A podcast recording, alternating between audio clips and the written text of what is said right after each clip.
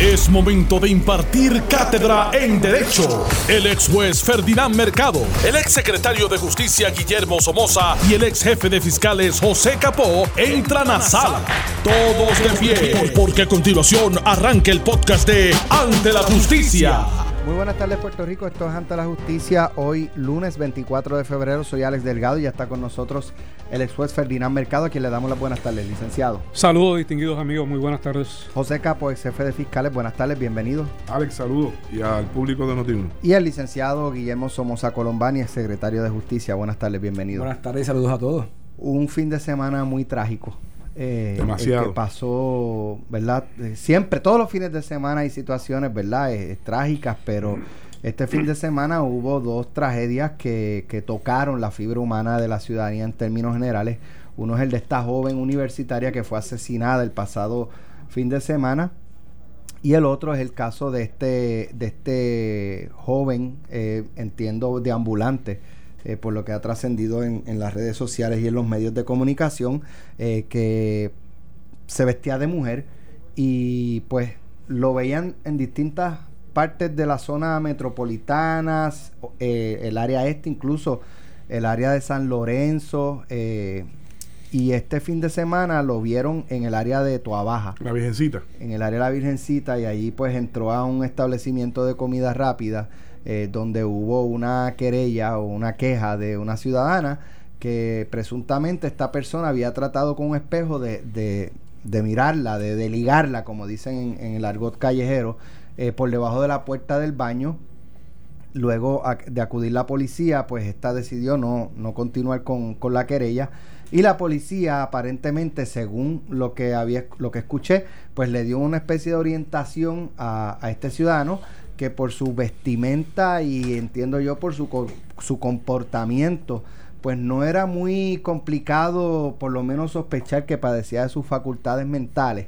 Eh, ocurrió lo que ocurre muchas veces, eh, pues la foto de este individuo eh, comenzó a circular por las redes sociales, se hizo viral y, y un poco alertando a la ciudadanía de que tuvieran cuidado si lo veían por lo que había pasado en ese centro comercial.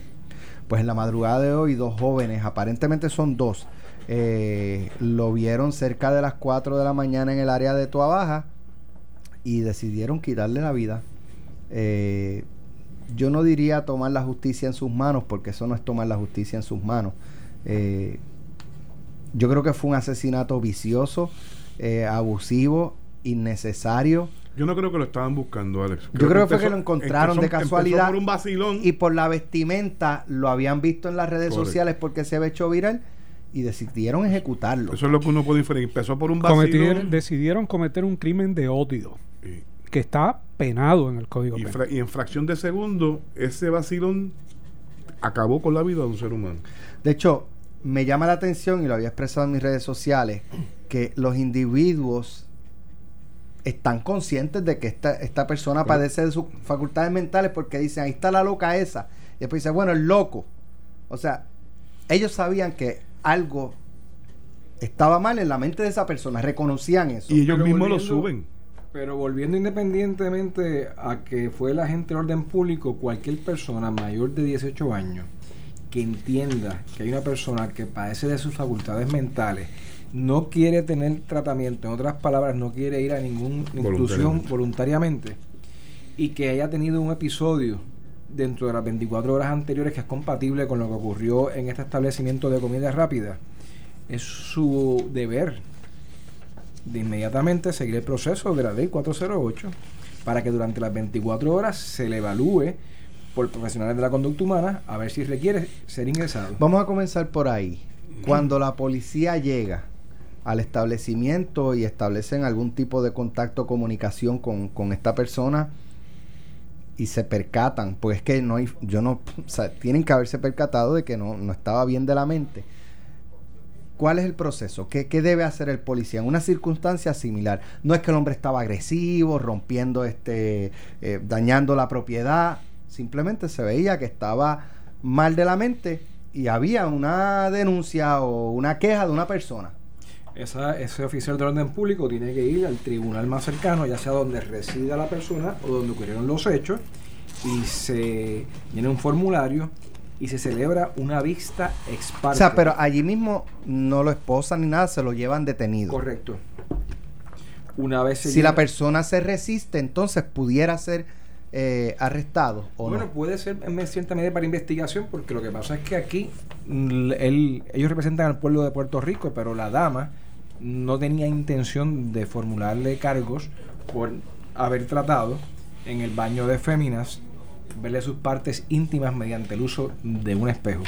Se celebra una vista inicial de forma ex parte, donde se detallan todas las razones pertinentes para que esta persona eh, pueda ser por lo menos durante las 24 horas evaluada. Y en esencia, aquí lo que se busca es que esa persona no sufra, como en este caso, riesgo para sí o para terceras personas. Mira, en el momento, eh, Alex, el policía llega porque algún ciudadano, la señora se querelló. La policía llega a atender una querella. Ciertamente, eh, estamos bregando con conducta humana. La señora se molestó en el momento cuando llega y es entrevistada por la policía. Lo más seguro es, mire, yo querellé porque obviamente este pudo haber sentido ofendida en el momento de ver a esta persona aquí metida tratando de, de- ver mis partes íntimas. Pero yo no estoy en disposición de seguir con el proceso, ¿verdad? Que ir a un, fiscal o un juez a declarar y las vistas este, consecutivas posteriormente. Eh, el policía en ese momento va a rendir un, un- informe indicando, pues, lo que a- la alegación de la persona y la falta de interés. Tu pregunta va dirigida si el policía en esa entrevista que está haciendo, porque obviamente entrevista a la parte alegadamente querellante y debe haber tenido algún contacto verbal, físico y verbal, con esta, esta persona, ¿verdad? El querellado. Si él podía determinar a base de esa entrevista o de esa conversación si había algún padecimiento de sus facultades mentales o algún indicativo, pues entonces era momento para, como bien señalamos Billy, este señor tal vez esta no tenía interés, pero tal vez un día, dos, un mes más adelante, posiblemente tenga otra situación similar, parecida, en otro lugar con esta persona. Si eres el policía de esa región, pues obviamente tú tienes dos, cursos de acción. O atiende la situación en el momento, aunque no haya un querellante que esté dispuesto a seguir, como bien tú puedes entonces ir a un, eh, por lo menos, una llamada al fiscal de turno, mira, tengo esta situación aquí, ¿verdad? Me parece que esta persona debiera ser evaluado si este como paciente de salud mental y el fiscal pues obviamente tiene unas instrucciones en, en su turno a que es consultado que puede entonces inclusive referir hasta un ingreso involuntario. Esa es una de las medidas, ¿verdad? Pero todo va a depender del cuadro que tuvo ante sí el agente, que no lo conocemos, ¿verdad? Uno sabe por el, por el decir pueblerino Por de que le dicen el loco. No, no, por la eh, ¿verdad? pinta, O sea, lo que- conoceréis. porque también hay que ver que no se vaya a pensar que por si la persona eh, parece de un sexo pero tiene otro, ¿verdad? Su preferencia, que no vaya este policía, que es lo que me imagino que pasa por la mente, porque está en la realidad, de que vayan a, entonces a levantar una querella al policía porque está interviniendo porque por la razón del género de, de esta Sí, eso, persona. eso no es fundamento. Está bien, pero esas son las cosas que pasan por la mente de la gente al momento que está haciendo la intervención, porque vamos a ser realistas. Pero fíjate, pero fíjate, eh, esa gente no tiene, esto no es un procedimiento criminal. Ese agente tampoco tiene, Alex y Ferdinand, que llevarlo para investigación por la querella o arrestarlo. Él puede ir al tribunal más cercano, inclusive en la mayoría de estos casos nunca van estas personas ante el tribunal, le expone los hechos, y, le manifiesta y expide una orden, una orden para intervenir con él involuntariamente Sí. y que mira, ante la duda uno saluda. y Billy, va- pero, pero la y va- realidad. pero la- da pero- una oportunidad y va dentro de las 24 horas y se evalúa. Si no tiene nada, obviamente sigue en la libre comunidad. Esta orden dura 72 horas para poder Sí. diligenciarse. Lo que pasa es que, Billy, en estos casos, el magistrado, si lo llevas ante la consideración magistrado, una de dos, o va a, ver, va a requerir su presencia para ver si la manifestación de la gente y el corroborar que las alegaciones de la gente son correctas o tienen un, un motivo realmente que pueda proceder con esta ley de para ingresarlo involuntariamente o va a requerir una carta de un facultativo que acredite que esta persona no está en, como decimos por aquí, por no usar el término legal, en su sano juicio y en este momento el tribunal puede ordenar su ingreso involuntario. Y me parece que ni la una ni la otra. Mira, eh, vamos, vamos a poner esto en una perspectiva de, de realidad más allá de la perspectiva jurídica. Y es que estamos hablando de un joven aparentemente deambulante. Eso no significa ni que sea loco ni que sea un criminal. Solo significa que no tiene una residencia fija. Segundo lugar, estamos hablando de un aparente travesti, una persona que se vestía eh, de mujer. Ser travesti en esta sociedad, en este Puerto Rico del 2020, no es una acción ni delictiva ni anormal. ¿Por qué? Porque hay una línea fina, bastante fina, entre lo que es una preferencia sexual y lo que es, por el otro lado, un trastorno o defecto mental. Uno podrá hacer una apreciación y decir, esto es un loco o es una loquita o como hicieron las expresiones, pero eso no significa que esté cometiendo un delito. En el caso de él, se le imputa que utilizaba un espejo para entrar al baño y mirar antes eso era atisbar a otras eh, y eso era mujeres. La pata, antes sí antes lo era y podría serlo ahora también en cierta, en, cierta parte la señora la conducta por esa conducta pues se, sintió ofendida. ofendida. Por lo tanto, sí podía tramitarse, pero ella no tenía interés por alguna razón que José lo explicó muy bien, una de las cuales pudo haber sido. Ok. ¿Qué puede hacer el, policía? Pues ustedes han indicado las posibilidades. Yo les voy a hablar desde la perspectiva del juez, cuando llega esta solicitud. Porque la ley de, la, ley de salud mental. a 408. A 4, eh, la ley 408 del 2000, del año 2000. Primero, esta es una ley bastante extensa, bastante detallada, que además de contener procedimiento, contiene los derechos que tienen tanto menores como adultos a los que se le eh, lleva al tribunal. ¿Por qué? Porque contrario a lo que tal vez hemos dado la impresión, es que la competencia mental se presume. Se presume que todos estamos mentalmente competentes. Eso no necesariamente es la realidad, sobre todo si uno hace análisis político, pero se presume la competencia mental de todos los ciudadanos. La ley tiene un procedimiento para el ingreso involuntario para recibir servicios de salud mental por facultativo, para que una persona sea evaluada luego de que el tribunal ordene ese ingreso involuntario por un periodo de tiempo eh, que debe ser no más de 24 horas. Pero para ello se requiere que ante ese juez que se lleva la petición se presente clara, eh, prueba clara y convincente de qué. Vamos a ver si esto eh, en alguna manera se puede sostener. Porque ¿cuáles son los criterios? Que evidencie un riesgo inmediato para sí, para otros o para su propiedad o la propiedad de otros. En este caso, ¿constituía un riesgo inmediato? Yo entiendo que no. Eh, por el otro lado, la ley establece este criterio de ingreso involuntario en la peligrosidad. ¿Era peligroso este individuo? Aparentemente no lo era porque el policía lo dejó, lo dejó ir pero, perdóneme, yo escuché perfectamente lo que ustedes dijeron.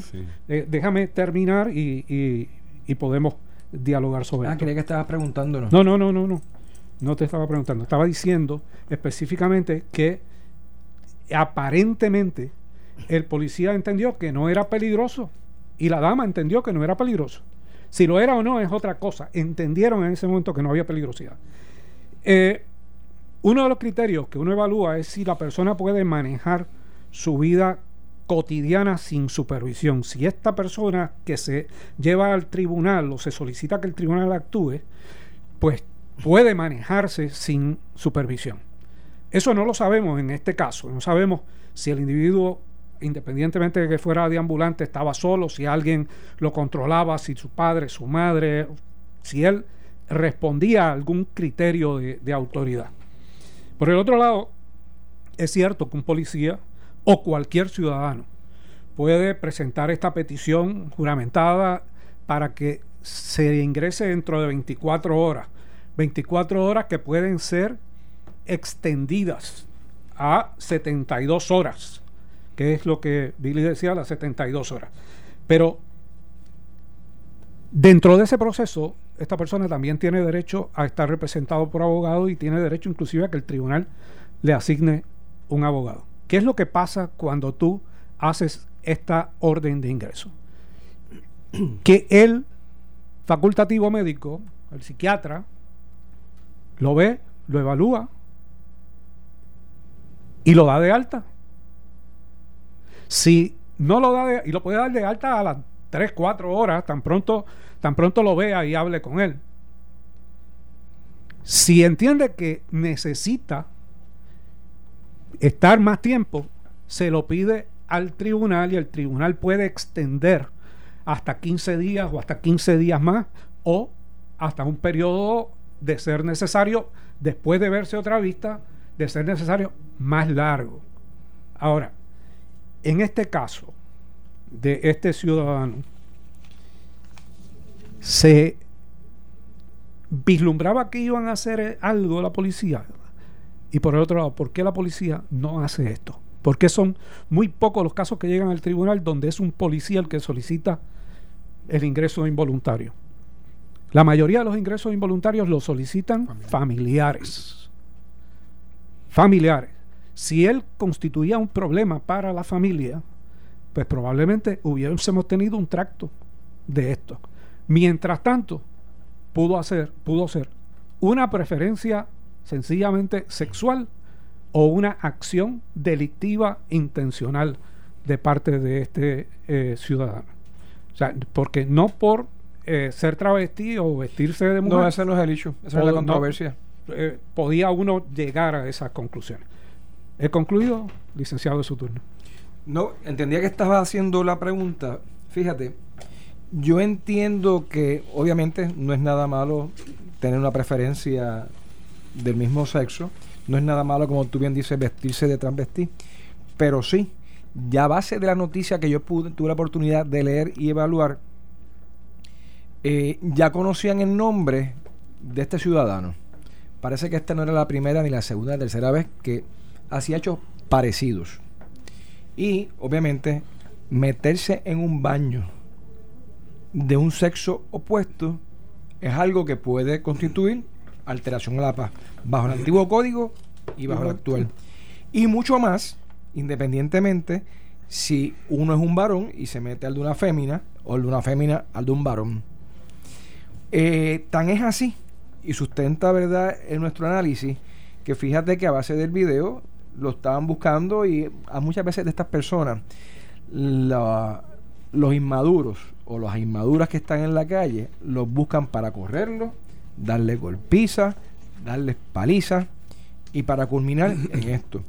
El agente del orden público desconozco los fundamentos para una cosa o la otra, los cuales no tuvo. Pero vuelvo y repito, ante la duda una saluda, un agente del orden público tiene que buscar las circunstancias, no hay nada malo en entrevistarlo, en corroborar la versión, y si es que ya venía un tracto anterior, no de familiares, sino de incidentes reportados, no le costaba nada ir al tribunal más cercano y exponer los hechos. Nosotros podemos verlo ahora desde el punto de vista qué pudo haber pasado, ¿verdad? Si la policía hubiese hecho alguna intervención con relación que la señora no tuviera interés de hacer todo el proceso que hemos dicho y tal vez pues hoy día tuviera vida todavía, ¿verdad?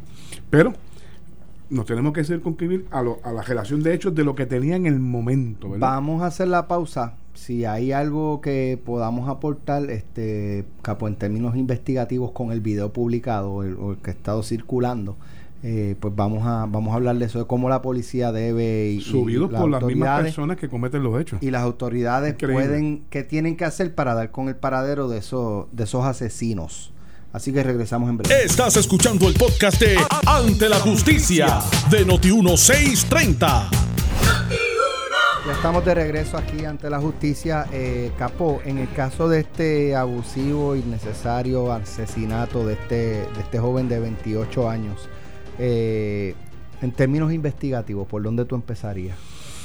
El video, este... Bueno, obviamente la escena, pero... El video está Pero la escena tú, tú puedes recoger, casquillos. Digo, si es que los casquillos cayeron fuera del vehículo. Si es que cayeron fuera del vehículo, pero yo ubicaría cámaras de la ruta hacia la izquierda, derecha, norte, sur, este, oeste, de lugares que tengan este eh, cámaras de seguridad para ver movimientos de vehículos. Con eso, ¿verdad? No quiero alertar más allá, pero por ahí, si no hay ningún testigo presencial, ¿verdad? Y no hay ningún participante en esa guagua que haya dicho, solamente tenemos un video que da la impresión que fue tomado por los mismos participantes de uno de los ocupantes del vehículo. ¿Qué encontraron en esa muerte? ¿Cuántos disparos? El detalle, el detalle, pero se escuchan cuando es raro el, ruido que se escucha. El ruido no parece de, no parece el ruido, ¿verdad? Parece de una pistola de aire, de, de bibigón o de. No, pero de aire no era. De aire no era, ¿verdad? Pero ¿Qué parece? Eh, Alex me preguntaba ahorita si esa pistola, por, por lo que se ve en el video, tiene algún tipo de silenciador colocado. Yo me parece, ¿verdad? No sé el, quien manejó este video, ¿verdad? Si pudo eh, editar alguna parte de ruido y bajarlo, ¿verdad? Pero me está raro que hayan utilizado un silenciador porque de ordinario tú no consigues en la calle, en las ocupaciones silenciadores, que es un, que es un delito que agrava la pena de la ley de armas excesivamente, ¿sabes? Porque la imagínate tú por ahí disparando, gente del bajo mundo disparando con silenciadores, imagínate, nadie se percata de actuaciones eh, bajo esta modalidad. Pero yo te digo, Alex, yo buscaría video y empieza... Eh, porque a la hora que ocurre esto, ¿verdad? No deben estar transitando muchos vehículos de motor, por lo tanto puedes hacer discreción de los vehículos que puedas captar en las cámaras de los establecimientos, ya sea antes o después del lugar donde ocurrieron los hechos. Y el gesto recibir confidencias, porque esta gente, de la misma forma que se vacilaron esta cuestión de estar poniendo el video y subirlo, van a empezar a hacer comentarios porque no fallan empiezan a hacer comentarios entre amistad y cuando vienes a ver en una semana se gira como la pólvora y ya empiezan las confidencias a decir, ese fue fulano de tal. ¿Por la voz? Sí. Por el tono de la voz. Porque ellos se vacilan este acto. O sea, un, mira, un perro lo quita esta y tú Yo creo, yo creo que al, porque a, muchas ocasiones dentro del bajo mundo, eh, aunque entendemos que se ha perdido mucho estos códigos que existían antes, eh, yo creo que todavía dentro de ese mundo no se tolera el abuso. Y esto fue un abuso. Si logran identificar a las personas y le prestan y los radican y prestan una fianza cuando ingresen a la institución si no prestan, ahí yo te digo a ti lo que tú estás diciendo ahora mismo. Hay unos códigos internos por la razón que tú llegas allí que te sientan. Eso lo escuchamos de confinados con un entrevistado, ¿verdad? Lo sientan allí para preguntar qué tú hiciste y por qué estás aquí. Y si ese es el cuadro, va a tener problemas adentro, dentro de la institución. Pero mira, esto abre una preocupación seria en términos de la reacción. Eh, y, más allá de la reacción, la situación social en cuanto al odio de, unos sectores a otros y, y cómo nosotros podemos de alguna manera erradicar ese tipo de cosas que está ya dentro del carácter, dentro de la conducta de, ciertos grupos en cuanto a los prejuicios por un lado y en cuanto a eh, la falta de respeto a la vida por, el otro. Eh, y, cuando se conjugan esos factores ante la imposibilidad del Estado de afrontar la situación con la policía y con las instituciones que se supone que trabajen para erradicarlo, pues tenemos un, cierto sentido perdido de dirección en cuanto a cómo podemos lidiar con esto, porque lamentablemente tenemos que hacerlo después de consumados los hechos. Correcto. Mira, eh, Ferdinand, esto nos trae a la, a la mesa otro un tema relacionado con esto, es lo que tú mencionaste del odio como un agravante en la pena. Realmente el delito de asesinato tiene, no- el- sabemos que el- su pena son no- una pena fija de 99 años. Se inserta en el Código Penal este concepto del crimen por odio, ¿verdad? Que lo que motiva a llevar la acción criminal y realmente, eh, aunque se considera un agravante, se le llama agravante, lo cierto es que en el asesinato, una vez salga convicto la persona o las personas por estos hechos de salir culpable, no suma más a los 99 años que por ley un juez tiene que eh, emitir sentencia contra él o varias personas, ¿verdad? Lo que está hablando es que es concurrente. Es correcto así. O sea, esos No 99, es como la ley de armas que es consecutivo. Eso es así. Termina una, sea una y empieza la otra. Pero el concepto es una vindicación social, Eso más es que, correcto, más que, más que eso. una más que una pena en realidad, es una vindicación social. Mira, desde mi punto de vista, no hay ni, ni la más mínima ni apariencia de justificación por estos hechos. Y debemos poner presión todo el mundo para que esto no quede en el olvido, porque Eso es así. va a volver a ocurrir. Eh, veo que es un tipo de modalidad copiada de los Estados Unidos y de las películas que por ahí circulan. Eh, y hoy es con este tipo de personas indefensas. Ujú. Vimos otro video que aquí en el intermedio Alex nos dio que bien probable que estaba en depresión el joven. Mi hermano, esto hay que actuar inmediatamente. Y hay que buscar todos los mecanismos de inteligencia y de investigación para poder esclarecer esto y que las personas que hicieron este vil crimen respondan por sus, por sus hechos. Pero también es un fracaso gubernamental, independientemente del gobierno. Porque cada día vemos cómo van aumentando los famosos deambulantes, eh, personas sin hogar, unos enfermos y otros no enfermos, en todos lados. Y ya eh, debajo de los puentes de nuestra ciudad capital nosotros podemos ver comunidades enteras de deambulantes. Deambulantes maltrechos, muchos de ellos por el, por, el uso de sustancias controladas. Eh, eh, focos de infección en términos delictivos, no necesariamente en términos de salud, sino en términos delictivos. ¿Por qué? Pues porque muchos recurren al robo para lograr comprar las sustancias que utilizan. Y lo vemos a plena luz del día y hacemos caso omiso. O sea, los vemos, pasamos, sabemos que están ahí, pero nadie interviene con ellos. Nadie, excepto aquellas entidades sin fines de lucro que le llevan comida o que le llevan alguna ropa, pero ¿de quién es la responsabilidad básica de trabajar este asunto que está afectando a toda la sociedad puertorriqueña? Fíjate, tú hablas de, de gobierno. Dos comentarios. Esto se dedicaba mucho el senador Vargas Vidot. Ujú. Tenía una cruzada con respecto a eso. con Iliana hace un ratito. Uno. Número dos, eh, yo he visto lo que tú aquí has declarado y observado, y dependiendo del municipio, hay municipios que tienen un acuerdo con voluntarios, con entidades sin fines de lucro y entidades religiosas para, para trabajar esto. Si todos los municipios se pudieran unir en, en torno a eso, estoy seguro que no vamos a erradicarlo, pero se puede adelantar muchísimo. Si en vez de, de consumir nuestro tiempo discutiendo el problema del estatus y los fondos que le vamos a dedicar a eso, eh, discutiéramos el estatus, pero el estatus de las personas sin hogar en Puerto Rico y dedicáramos recursos para atenderlos, yo creo que lograríamos mucho más. ¿Tú has tenido la oportunidad de dialogar con uno de estos ambulantes? Sí, por supuesto. Muchos de ellos son personas brillantes, pero muy, muy sensibles, que se dejaron afligir por las circunstancias, no tan solo de ellos particulares, sino del núcleo familiar en el cual ellos vivían. Y a uno, mi hermano, se le paran los pelos cuando habla con esta Mira, gente. un- uno- una de las cosas que me ha llamado mucho la atención en estos días es el famoso término de la pobreza infantil. Se, sabemos que salió un informe y se le ha dedicado artículos y reportajes de televisión a la pobreza infantil. Los niños en Puerto Rico no trabajan. Los niños en Puerto Rico son dependientes totales y absolutos de sus padres.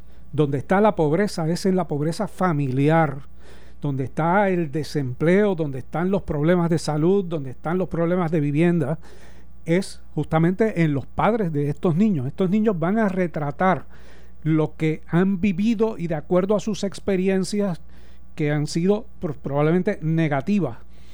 Pero no es porque haya pobreza infantil, es porque hay pobreza, punto, en unos sectores y nosotros no hemos dedicado nuestro esfuerzo a eliminar esa pobreza o por lo menos mitigarlas y darle sentido de superación a estos sectores donde ahora pues se atribuye esta pobreza infantil, donde se dice que muchos serán criminales en el futuro.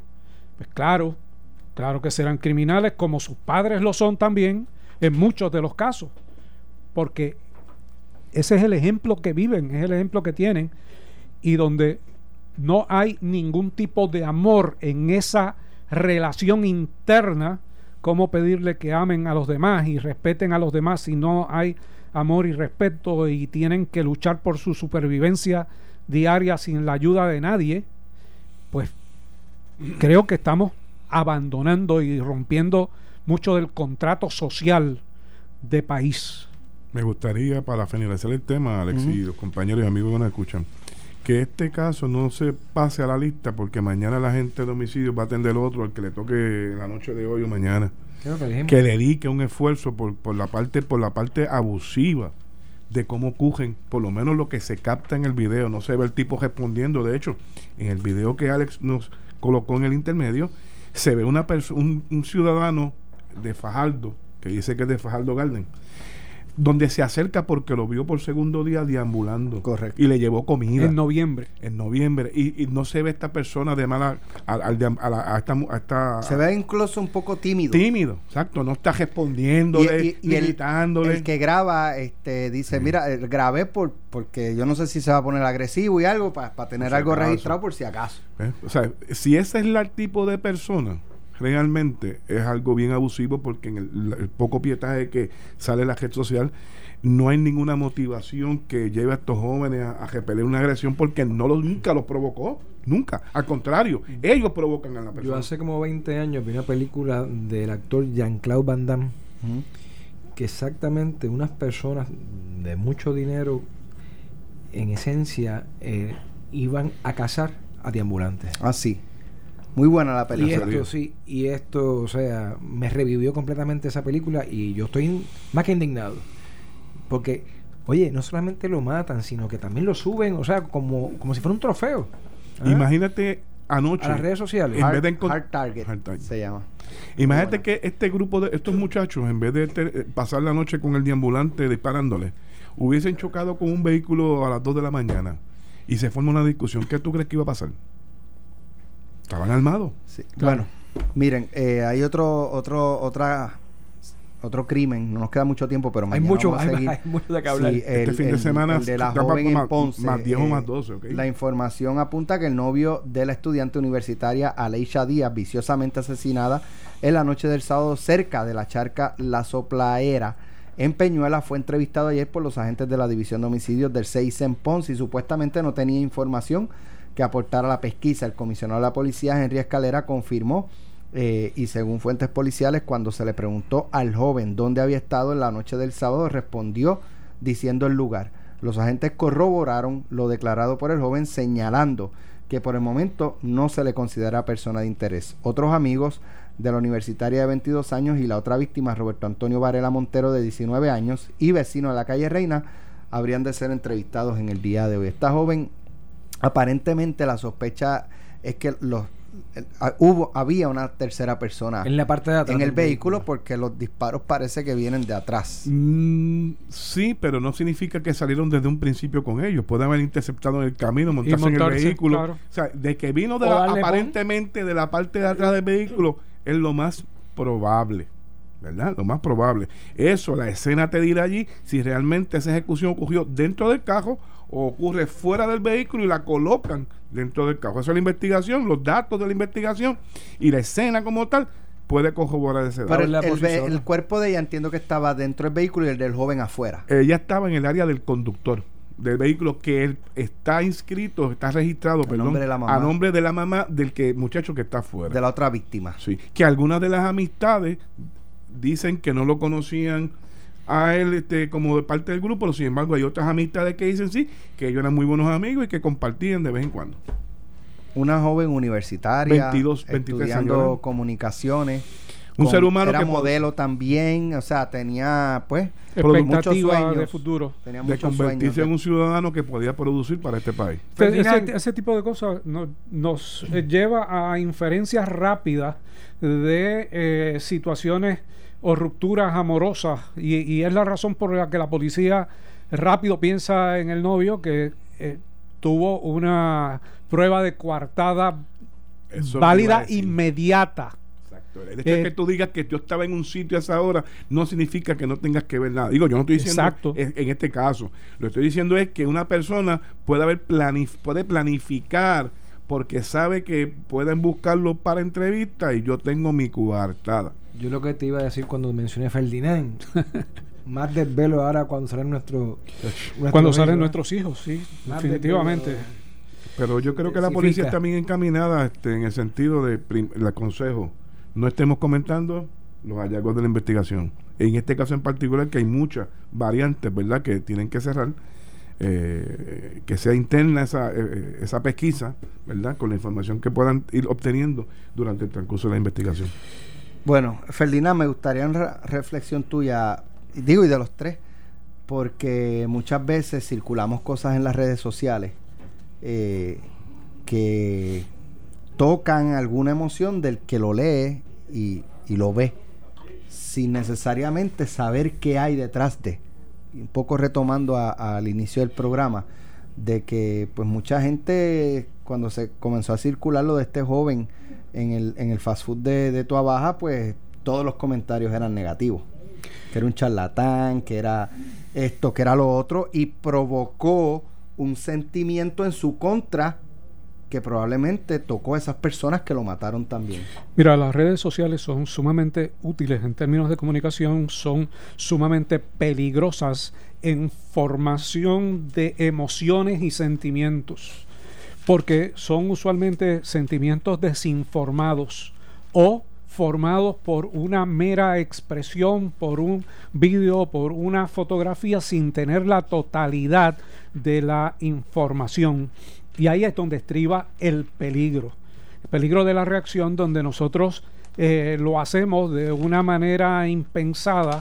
Muchas veces retratamos lo que vemos como parte de nuestra experiencia o nuestra vida y ahí le depositamos todo el odio que no le podemos depositar en la realidad a las personas que pues que nos han provocado algún tipo de eh, situación difícil.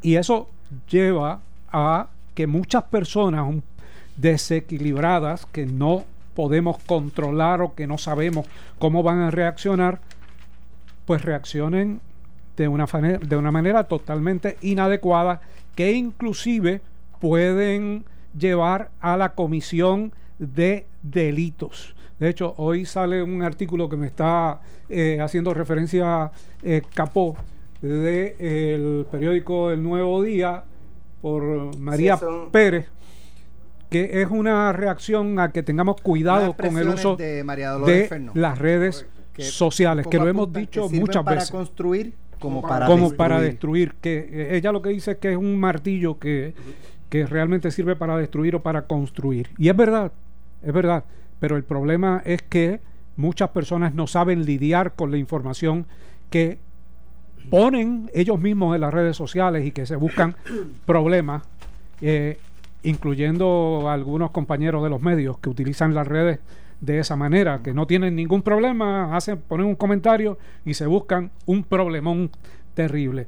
Pues personas normales, personas que, y cuando digo normales es que, que no son de los medios, no me vayan a malinterpretar, eh, personas de a pie, eh, colocan información de sus vidas y muchas veces la ponen en peligro con la información donde están que estoy en tal sitio. Estoy colocan. aquí. O sea, es una cosa- Gracias a Anoche- los tres. Ah, perdóname, Billy. No, rapidito. Discúlpame. Anoche yo venía de, de Fajardo con, con la familia y estaba escuchando en una, en una emisora FM de ciertamente esta joven que es muy famosa, entiendo que hizo en corte edad la canción de, de la nueva película de James Bond y salió ahora en, en los Oscars cantando, que en las redes sociales la estaban, obviamente hay críticas positivas y críticas negativas, y que estaba entrando en una depresión porque leía los comentarios de sus seguidores y se sentía pues eh, mal con respecto. Sí, entonces uno dice, oye, pero número uno, claro, a los 18 años no hay el pellejo este que quizás podemos tener nosotros aquí, el cuero duro,